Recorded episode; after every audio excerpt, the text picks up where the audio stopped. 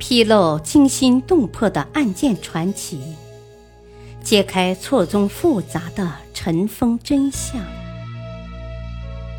欢迎收听《古今悬案、疑案、奇案》，作者李晓东，播讲汉月。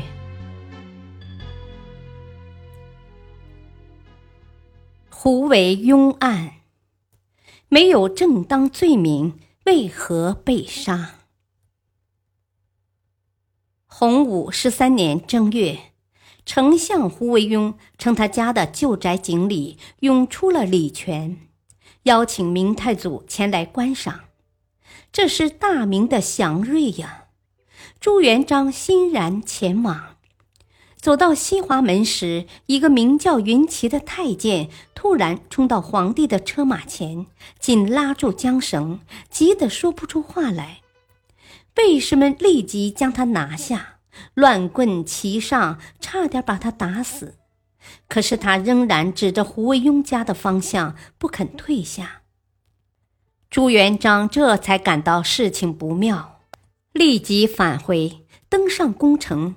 发现胡惟庸家强盗里都藏着士兵，刀枪林立，于是立即下令将胡惟庸逮捕，当天即处死。云奇身为内史，居西华门，离胡宅非常近。既然知道胡惟庸谋逆，为何不先期告发？一定要等事情迫在眉睫时才拦驾告发。况且，如果胡惟庸真要谋反，也是秘密埋伏，即使登上城墙，也不可能看到刀枪林立。谋反这么大的案件，胡惟庸当天下狱，当天就被处死，处置得如此匆忙，实在蹊跷。据《明太祖实录》记载，四天前，也就是正月甲午。忠诚图杰已经告胡惟庸谋反，以明太祖猜忌多疑的性格，怎么还会去胡惟庸家看所谓的祥瑞呢？可见云奇告变纯属子虚乌有。胡惟庸案前后株连竟达十余年之久，诛杀了三万余人，成为明初一大案。事后，朱元璋还亲自颁布昭示奸党录，告诫臣下切以胡惟庸为鉴。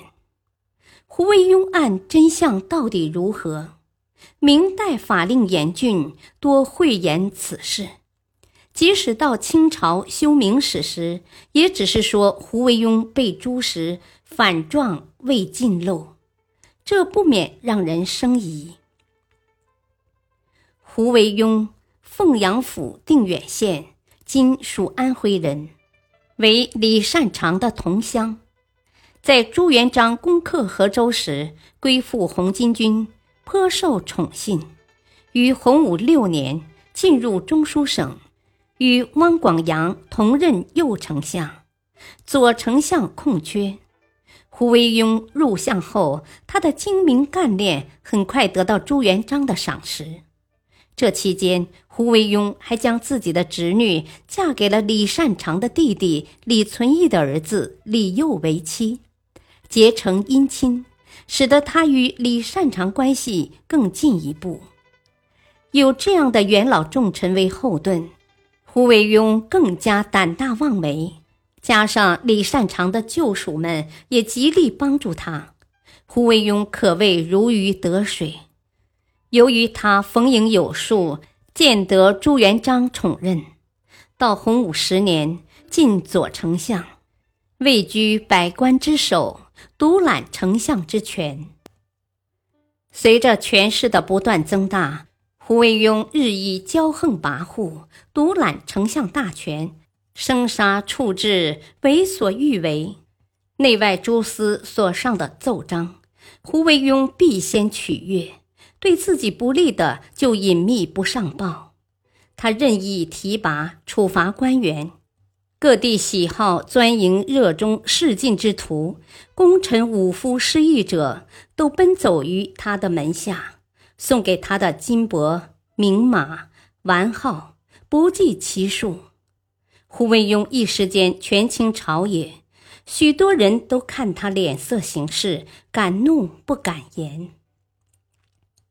对于胡惟庸的所作所为，朱元璋也略有察觉，对他的擅权更是感到不满。洪武十年九月，又有阻隔战成共识一事发生。胡惟庸等人为及时引荐战成共识，又与礼部互相推卸责任。朱元璋一怒之下，将他们进行囚禁。不难看出，此时胡惟庸已经受到朱元璋的严重猜忌。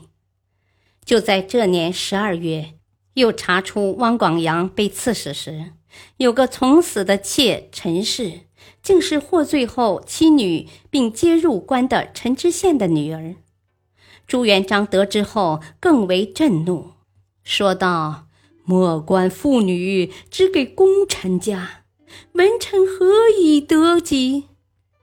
赐令法司要彻底追查此事。因此，从胡惟庸以至六部堂属各官都难辞其咎，负有罪责。此时，胡惟庸的地位已岌岌可危了。在胡惟庸已明显失宠的情况下，大概是揣度到朱元璋的心理。洪武十三年正月，御史中丞涂杰首先告胡惟庸谋反。与此同时，被折为中书省属吏的御史中丞商浩也揭发了胡惟庸的许多隐私。朱元璋接到告变后，立即命廷臣进行审讯，随即就把胡惟庸处死了。告变人涂杰也因朝臣参劾说他本来准备参加谋反，因事不成才告变，连同胡惟庸和另一主犯曾与汪广洋一同参劾李善长的御史大夫陈宁同时被杀。洪武十三年，胡惟庸被处死后，胡惟庸案远没有结束。对于胡惟庸的罪状，一直都在搜集查证。那么，既然胡惟庸没有正当罪名，又为什么会被杀死呢？明史上说，他多年受到朱元璋的宠爱，自己独揽丞相大权。有的时候发生的一些事情也不向皇帝报告，还随便提拔人和处罚人。当时有很多人奔走于他的门下，送给他的金银财宝不计其数。朱元璋最恨的就是胡惟庸的专权，因为他专权，即使他没有罪，也要把他杀掉。丞相的权力太大，杀了胡惟庸，如果再立一个丞相。仍然不免要与皇帝分享权力，于是朱元璋干脆一劳永逸地取消丞相制度，就不会再有丞相与皇帝分权了。可见胡惟庸之罪在于擅权见耻，而这正是最不能为朱元璋所容忍的。所以胡惟庸的案子既是一个冤案，又不是冤案。说他是冤案，是因为在将胡惟庸处死时，他还没有罪名；后来所指的罪行都没有实证，所以说他是冤枉的。他死后才说他谋反，说他勾结蒙古人，说他勾结倭寇，罪名越加越多。这些罪证一件件揭发出来时，已经到了朱元璋的晚年。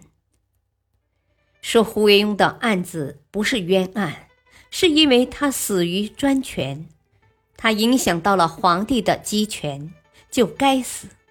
所以说皇帝没有冤枉他。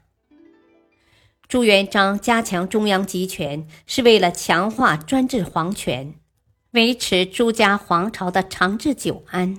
但在当时，明朝刚刚建立。中央集权的加强，可以说保证了统一战争的完成，有利于抵御外敌，有利于保证经济的恢复和发展。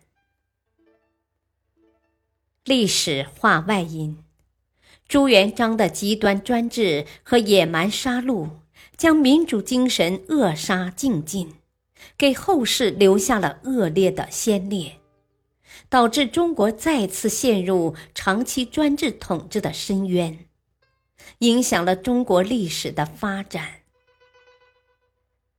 感谢收听，再会。